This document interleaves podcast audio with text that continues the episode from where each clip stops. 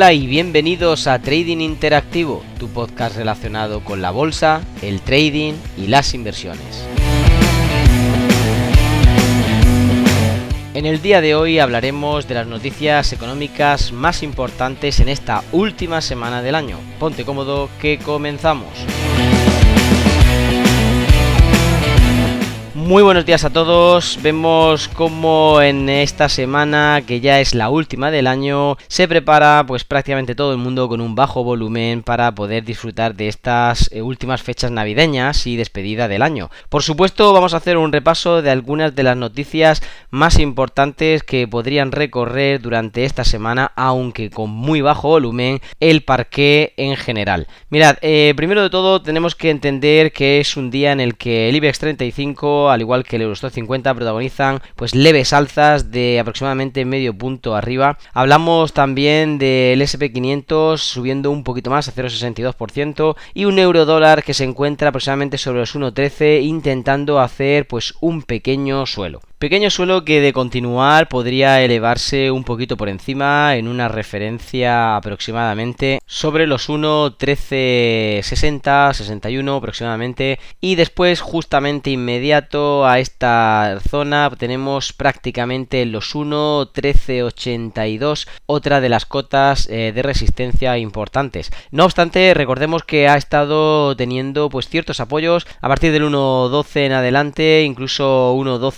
1.1225 para poder impulsar donde está y bueno, tener la posibilidad si quisiera ir de nuevo hacia arriba a estas referencias que acabamos de nombrar. Como digo, eh, simplemente alguna reseña, vámonos a las noticias que nos pueden acompañar durante la semana y ya que el 2022 es un año que promete curvas, vamos a centrarnos en el calendario con estas noticias que ya empezamos a evaluar en esta semana. Primero comenzamos con el lunes 27 en el que como digo pues un día bastante flojito, eh, hay muchas noticias, pero de muy bajo calado, calado 1 incluso inferior. Hablamos de noticias que sobre todo se van a centrar por parte de Estados Unidos a partir de las 4 y media de la tarde, como pues el índice de negocios manufactureros de la Fed de Dallas, la emisión a 3 y 6 eh, meses con respecto a los bonos y también las notas del Tesoro a 2 años. Hablamos también de algunas notas no comerciales del COD del oro, del petróleo, incluso de SP500 con eh, algunas divisas. Eh,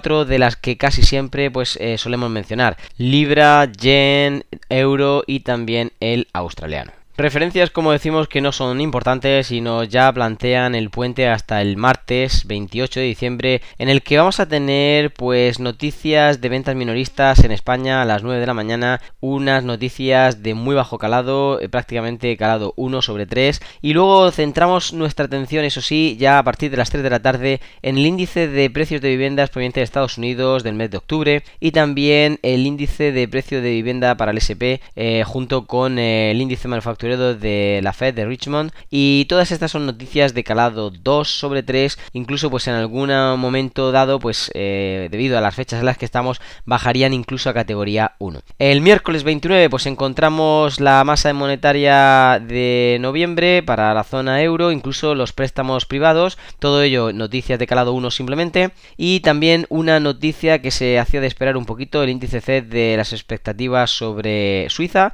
a las 10 de la mañana que sí que tendrá calado 2 sobre 3. Luego dejamos nuestro peso ya en las noticias provenientes de Estados Unidos. A partir de las 2 y media de la tarde veremos la balanza comercial de bienes, incluso también el de inventarios de mayoristas. Ellas no son noticias muy importantes, pero a las 4 de la tarde sí que tenemos una que para nosotros podría ser, eh, yo creo que de las mejorcitas para poder centrar nuestra atención. Hablamos, como no, de la variación de ventas de viviendas pendientes del mes de noviembre, que daría pues el último coletazo a lo que sería la tendencia para nosotros de la tarde. Centramos nuestra atención entonces en el jueves. Un jueves bastante flojito, sobre todo las primeras horas de la mañana, incluso aquí en España, con el dato de inflación del mes de diciembre, que tendría pues un previo de 5,8 y un estimado de 5,5. Y no obstante, justamente después tenemos, como no, los indicadores importantes sobre los líderes suizos para, obviamente, Suiza, más que nada, con repercusión 2. Y nos centramos después rápidamente también otra vez en Estados Unidos. Como veis, estamos toda la semana prácticamente con la misma sintonía, ya que a las 2 y media de la tarde pues tendremos algunas noticias sobre las cuales podremos estar enfocando. Son aquellas que tienen que ver con las peticiones semanales de subsidio por desempleo para diciembre y también las noticias que vienen sobre índice de gastos eh, de compra para el PMI de Chicago del mes de diciembre. Ellas son las noticias que tanto a las 2 y media como a las 4 menos cuarto van a tener quizá el empuje para seguir moviendo y ya pues prácticamente finalizar la semana. Puesto que el viernes 31 prácticamente un día que la gente lo toma como festivo, no va a haber mucho movimiento. Las noticias que vienen de madrugada de parte de China, tanto el índice de gestores de compra manufacturera y también el PMI no manufacturero del mes de diciembre serán noticias de gran calado para China, como no, porque ellos tienen su diferente entrada de año en otra fecha y para nosotros el resto va a pasar en blanco, tal como si fuese una página en la que podemos empezar a escribir. Yo me centraría más bien en prácticamente lo que sería el lunes, eh, justamente 3 después de que todo el final de año haya ya eh, dado por conclusión y nos centraríamos en las noticias que podríamos empezar a tener a partir de esos entornos. No quiero adelantar nada, pero sí que si hay algo que podríamos destacar serían prácticamente los PMI manufactureros de España a las 9 y cuarto, tanto de Suiza a las 9.30, a las 9.50 por parte de Francia, por parte de Alemania las 9.55, el déficit público a las 10 de la mañana de Italia y luego, pues como no, en la zona euro el PMI manufacturero del mes de diciembre que será a las, a las 10 de la mañana como decimos. Todo ello va a ser una antesala para lo que podría empezar ya a venir de parte de Estados Unidos, donde a pesar de tener muchas diferentes noticias, como digo, y sin necesidad de adelantar nada, yo me centraría más bien en la que viene a las 4 de la tarde por parte del ISM manufacturero y el PMI del mes de diciembre. Esa es la noticia quizá clave, arrancando con estas referencias que hemos dicho en diferentes sedes europeas. Y nada, simplemente dejaros con unas felicitaciones por estas fechas, explicaros que vamos a tener en próximos eh, podcasts pues una dinámica un poquito diferente, haremos eh, quizá un poquito menos en cuanto a cantidad, intentaremos hacer ciertas participaciones y bueno, también ciertas explicaciones un poquito más profundas para que podáis seguir aprendiendo a lo largo de este maravilloso